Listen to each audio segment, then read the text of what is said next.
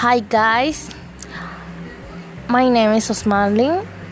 I going to talk about a vocabulary. Okay, let's start.